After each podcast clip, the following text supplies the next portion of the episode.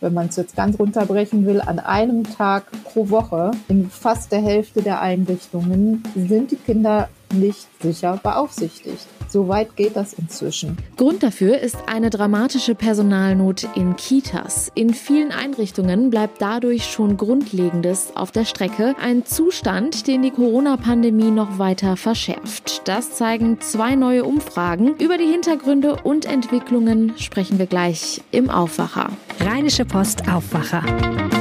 News aus NRW und dem Rest der Welt. Ich bin Julia Marchese, schön, dass ihr zuhört. Ihr habt es vielleicht schon mitbekommen.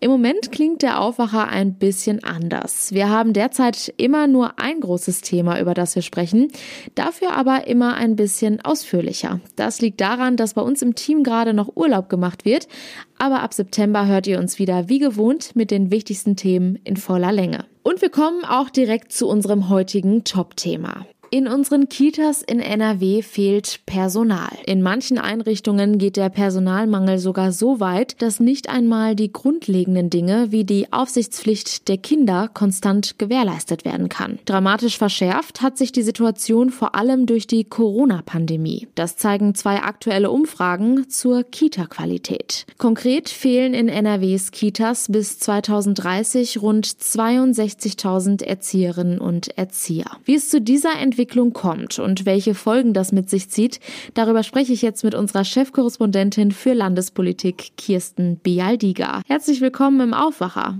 Hallo. Das ist ja schon eine sehr besorgniserregende Zahl. Rund 62.000 fehlende Kita-Fachkräfte bis 2030 allein in NRW. Bundesweit sind es sogar mehr als 230.000 Erzieherinnen und Erzieher, die bis 2030 fehlen werden. Kirsten, du kannst uns sicherlich mehr darüber erzählen. Die Zahlen basieren auf zwei Umfragen, die da zu diesem Thema gestern rausgekommen sind, richtig? Genau, und ich äh, habe mich auch erkundigt, das ist tatsächlich reiner Zufall, dass diese Studien am gleichen Tag veröffentlicht wurden, wurde mir glaubhaft versichert. Bei der einen Studie handelt es sich um eine Stiftungsstudie von Bertelsmann. Äh, die Bertelsmann Stiftung hat ja schon öfter sich auch dem Thema Bildung gewidmet und macht regelmäßig auch Hochrechnungen für den Personalbedarf im Schul- und Kita-Bereich. Und die zweite Studie ist eine Studie von der äh, Erziehergewerkschaft, dem Verband Bildung und Erziehung in Nordrhein-Westfalen, eine rein nordrhein-westfälische Studie. Die haben bei den Kita-Leitungen eine Umfrage gemacht und ähm, dort abgefragt, wie sich der Personalstand verändert hat. Das machen die jedes Jahr und daher ist es ganz interessant, sich das mal anzuschauen, weil es eben auch diesen Trend dann aufzeigt. Mich hat das Ganze tatsächlich etwas überrascht. Man hört ja immer wieder von dem Kita-Platzausbau, der stark gefördert wird und dann kommen diese Zahlen. Das passt ja jetzt nicht so richtig zusammen eigentlich. Ja, mehrere äh, Probleme kommen da zusammen. Das eine ist, dass lange Jahre unterschätzt wurde, wie stark äh, der Bedarf steigt. Der Bedarf steigt an Kita-Plätzen einmal durch eine gestiegene Geburtenrate. Das hat man lange ein bisschen verkannt, äh, dass, dass die Frauen doch wieder mehr Kinder bekommen. Und wenn man weiß, dass die Landesregierung, ähm, die Vorgängerlandesregierung Rot-Grün sich jahrelang auf eine Milupa-Studie verlassen hat, also die hatten keine eigenen Statistiken, die haben sich bei der Entwicklung der Geburtenrate darauf verlassen, dass der Babynahrungshersteller Milupa, der immer in den Krankenhäusern unterwegs ist, um seine äh, Milchabsätze, Milchpulverabsätze einschätzen zu können. Da auf, auf dessen Angaben musste sich die Landesregierung vorher verlassen. Und ähm, erst neuerdings äh, ist man anscheinend dazu übergegangen, andere Quellen zu suchen, um die Statistik der Geburten ein bisschen sicherer ähm, vorhersagen zu können. Denn eigentlich ist es ja keine Raketenwissenschaft. Also Kinder, die geboren werden in einem Jahr, sind dann in maximal zwei bis drei Jahren in der Kita und weitere drei Jahre später in der Schule. Also weiß man im Grunde mit einer gewissen Vorlaufzeit, wie viele Plätze gebraucht werden. Gut. Also das wurde unterschätzt. Dann wurden die Effekte der Zuwanderung unterschätzt. Da sind dann noch mal mehr Kinder gekommen. Und auf der anderen Seite ist eben dieser Erzieherberuf noch immer ähm, relativ schlecht bezahlt im Vergleich zu anderen. Und abschreckend wirkt auch auf viele, dass sie ihre Ausbildung selber finanzieren müssen. Das ändert sich gerade erst. Da gibt es auch ähm, jetzt Initiativen der Landesregierung daran, etwas zu ändern, dass man also als Erzieher nicht für diese Erzieherfachschule selbst zahlen muss, sondern dass es auch die Möglichkeit gibt, berufsbegleitend den, Aus, den Beruf zu erlernen. Was bedeutet das denn konkret für den Kita-Alltag? Ja, die Folgen sind schon spürbar. Das wissen Kita-Eltern, das wissen natürlich vor allem die Erzieher und Erzieherinnen, die wenigen Erzieher, muss man dazu sagen. Es ist so, dass tatsächlich in dieser Umfrage 40 Prozent der Kita-Leitungen sagten, dass sie in einem Fünftel der Arbeitszeit so wenig Personal haben, dass sogar die Aufsichtspflicht nicht gewährleistet ist. Das heißt, es ist dann meinetwegen eine Erzieherin mit 20 Kindern allein und jeder, der Kinder hat, weiß, wie schwierig es manchmal ist, sogar auf ein oder zwei Kinder aufzupassen.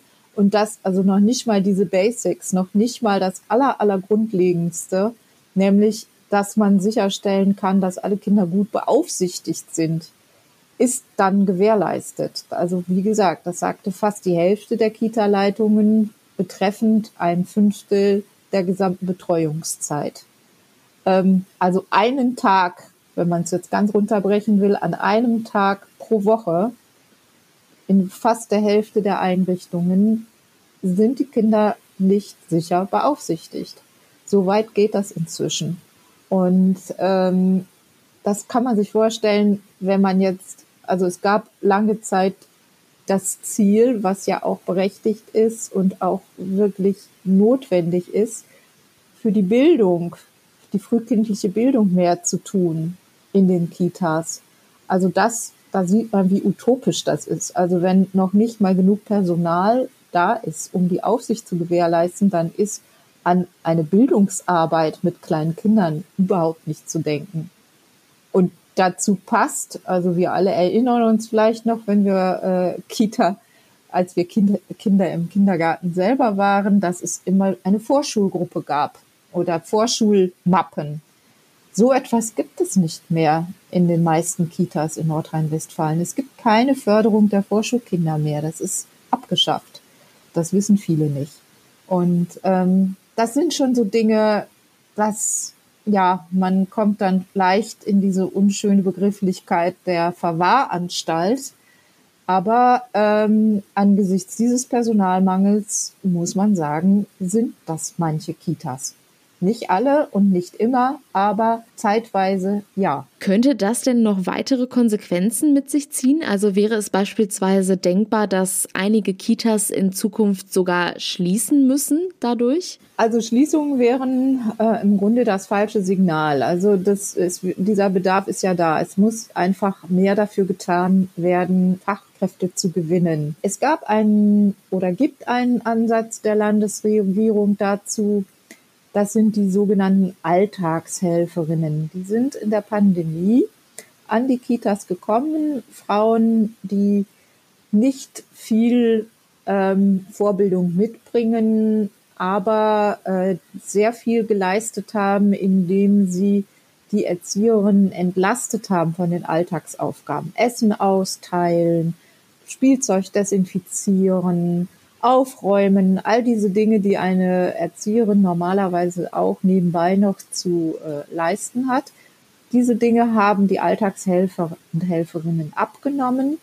Dieses Programm ist jetzt Ende Juli ausgelaufen, weil äh, NRW-Familienminister Joachim Stamp von der FDP gerne möchte, dass diese Alltagshelfer sich zu Fachkräften weiterqualifizieren. Dazu hat ein Programm aufgelegt. Das ist auch gut und schön, sagt auch die Gewerkschaft VBE. Aber besser noch wäre es, wenn es weiterhin auch diese Alltagshelferinnen gäbe. Also wenn man beides machen würde. Jene, die sich weiterbilden wollen, können das dann eben tun. Und die anderen könnten aber auch weiterhin die Aufgaben erledigen, mit denen sie das übrige Personal sehr entlasten. Auch die Corona-Pandemie geht natürlich nicht spurlos an den Kitas vorbei. Es gibt Maßnahmen, Hygienevorschriften, all das muss eingehalten werden. Vermutlich lässt das auch noch verstärkt den Personalmangel spüren. Wie hat sich denn der Alltag durch Corona an Kitas generell verändert? Ja, auf verschiedenen Ebenen. Einmal die Ebene, ähm, dass die Erzieherinnen häufiger ausfallen, aufgrund von Quarantäneregeln beispielsweise. Es ist aber auch so, dass die Anforderungen an das Personal gestiegen sind. Äh, wie ich gerade schon erwähnte, die Alltagshelferinnen sind ja eigens auch dafür eingestellt worden. Es müssen mehr Hygienemaßnahmen ergriffen werden. Das Essen muss sorgfältiger vorbereitet werden. Es muss genauer geschaut werden, dass sich bestimmte Zumindest war es bis eine ganze Zeit lang so. Im Moment sind die Gruppen gemischt, aber eine Zeit lang mussten die Gruppen getrennt bleiben. Das führt dann auch dazu, dass der Personalschlüssel genauer verwaltet werden muss. Also ich kann dann ja nicht einfach, selbst wenn in der einen Gruppe nur fünf Kinder sind, die in die andere Gruppe integrieren, sondern mit der Vorgabe, dass die Gruppen getrennt bleiben müssen, brauche ich dann als Kita-Leitung eben für jede Gruppe eine Erzieherin. Das sind beispielsweise die Folgen von Corona. Was sagt denn das Kita-Personal dazu? Ist das für die jetzt eine Überraschung, was in dieser Umfrage herausgekommen ist? Das Kita-Personal ist ähm, leidgeprüft. Ähm, und er hat sich ja da, äh, die werden jährlich abgefragt, die Leitungen, die ähm, kennen das, aber ähm, wer sich mit Erzieherinnen in diesen Tagen unterhält, der hört schon, dass die Belastungen nochmal extrem zugenommen haben. Auch dadurch, dass immer jüngere Kinder kommen. Das ist ja politisch auch gewollt einerseits. Andererseits ist der Betreuungsbedarf größer. Also es ist ein riesiger Unterschied, ob ein Kind mit einem Jahr in die Kita kommt oder mit zweieinhalb. Beide gelten als unter Dreijährige. Aber im Grunde kann man diese ganzen Altersgruppen gar nicht so ähm, über einen Kamm scheren. Man müsste eigentlich noch viel weiter ausdifferenzieren. Das ist das, was einige sagen. Das Gegenteil ist aber häufig der Fall. Die Altersgruppen werden noch weiter gefasst. Also, dass es nicht getrennt wird in unter drei und über drei, sondern teilweise sogar zwei bis sechsjährige in eine Gruppe kommen. Das ist, also das, das ist schon länger der Fall. Das folgt ja auch dem Ansatz, dass, ja, dass, dass man familienartige Strukturen haben möchte, idealenfalls ältere den jüngeren Kindern helfen. Naja, also im Kita-Alltag sieht es ein bisschen anders aus. Sechsjährige spielen mit anderen Dingen, haben andere Erwartungen und es ist nicht unbedingt so, dass die, die Sechsjährigen dann auf ihre Kosten kommen und da so gefördert werden, wie es vielleicht dann auch mit Blick auf die Schule gut wäre. Sagt Kirsten Bialdiger. Vielen herzlichen Dank für die Hintergründe und deine Einschätzungen zu diesem Thema. Gerne. Diese Themen sind heute außerdem noch wichtig. Kanzlerin Angela Merkel gibt heute im Bundestag eine Regierungserklärung zum Debakel beim Abzug der Bundeswehr und der westlichen Verbündeten aus Afghanistan ab. Es wird erwartet, dass sich in der anschließenden Aussprache auch Außenminister Heiko Maas äußert. Vertreter der Opposition erhoben wegen der Fehleinschätzungen zur Lage in Afghanistan schwere Vorwürfe gegen die Bundesregierung. Auf dem Weg zum möglichen UNESCO-Weltkulturerbe ist die mehr als 120 Jahre alte Münstener Brücke in Solingen einen Schritt weiter. Das Bauwerk aus Stahl ist der nordrhein-westfälische Vorschlag für eine Liste mit Bewerbungen für zukünftige Welterbestätten bei der Kultusministerkonferenz. Ab heute beginnt die bekannte Video- und Computerspielmesse Gamescom. Wie schon im letzten Jahr findet die Messe aber nicht wie gewohnt in Köln, sondern als rein digitales Event statt. Zum Schluss noch ein kurzer Blick aufs Wetter. Das beginnt heute recht freundlich. Hin und wieder ist es leicht bewölkt, aber meistens schafft es die Sonne dennoch mit ein paar Strahlen hindurch. Die Temperaturen liegen bei milden 20 bis 23 Grad und es bleibt voraussichtlich niederschlagsfrei. Das meldet der Deutsche Wetterdienst. Am Abend sieht das leider wieder etwas anders aus. Gelegentlich ist dann mit Regen zu rechnen und die Temperaturen kühlen sich auf 14 bis 11 Grad runter. Und das das war der Aufwacher am Mittwoch. Wenn ihr in Zukunft keine Folge des Aufwachers mehr verpassen wollt, dann abonniert uns gerne auf eurer Podcast-Plattform. Wir würden uns sehr darüber freuen. Habt einen schönen Tag. Ciao. Mehr Nachrichten aus NRW gibt's jederzeit auf RP Online. rp-online.de